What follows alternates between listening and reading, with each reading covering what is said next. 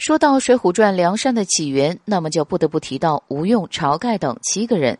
当时因为劫得生辰纲，没有地方逃跑，就只能被逼上梁山了。这个时候的头领还是王伦，后来王伦却头脑一热，将寨主杀了。所以在这个时候，晁盖等人便开始在梁山落了脚。吴用就在这个时候起了关键的作用。后来梁山的人越来越多，实力也慢慢强大起来。在宋江上山后，便将晁盖架空。晁盖一看自己斗不过宋江，于是将梁山之主给了他。而此时的吴用也开始叛变。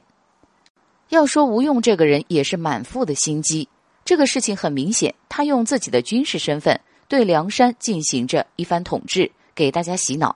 要说晁盖跟谁的关系最好，那这个人一定就是吴用了。但晁盖没想到。自己遭到了最信任的人的背叛，在宋江掌握了大权之后，他觉得晁盖只是一个傀儡罢了，所以他便想方设法让吴用杀了他。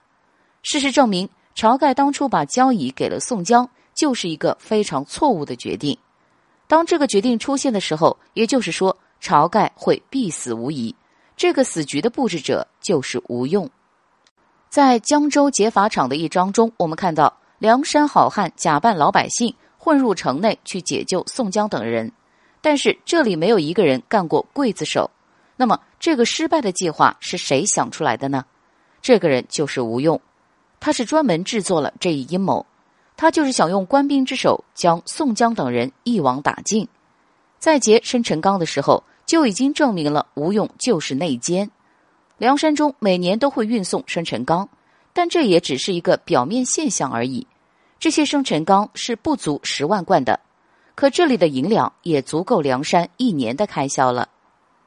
随着日后的梁山在宋江手里变得蒸蒸日上，吴用便发现其实他的很多想法与宋江是一样的，所以他开始渐渐向着宋江靠拢，这才有了之后的招安。招安的最后结果就是众多的梁山好汉在朝廷的驱使下死伤惨重。